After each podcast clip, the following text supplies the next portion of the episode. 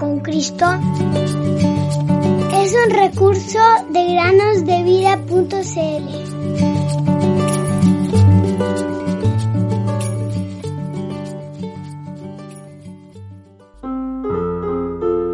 En hacer tu voluntad, Dios mío, me ha agradado y tu ley está en medio de mi corazón. Salmos 48.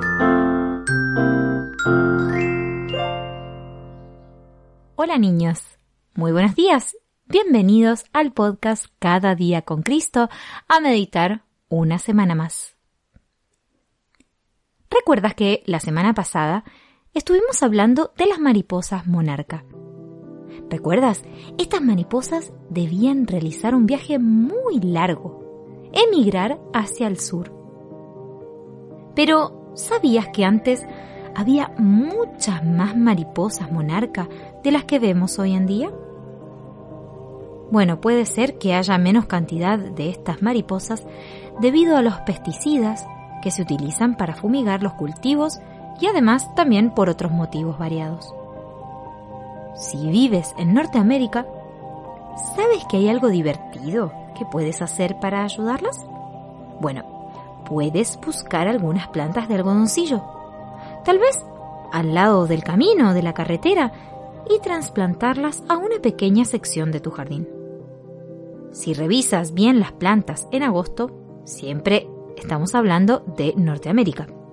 Lo más probable es que encuentres una oruga monarca arrastrándose por una hoja, comiéndola felizmente y engordando mucho.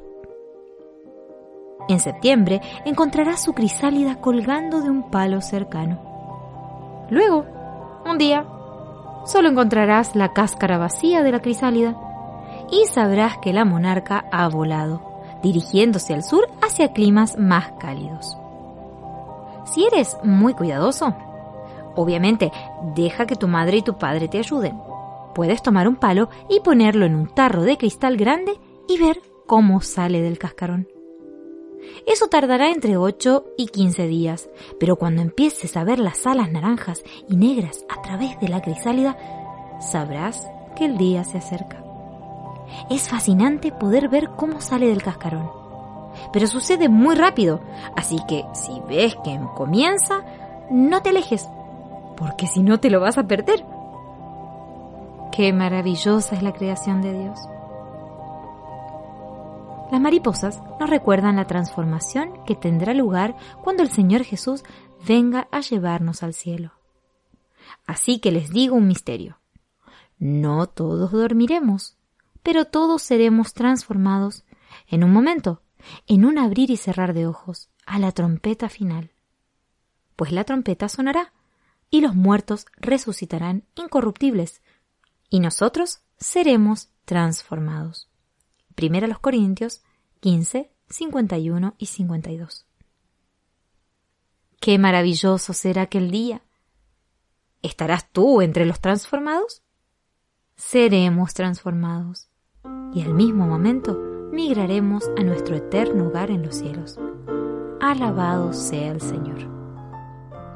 Te doy mi corazón, Jesús.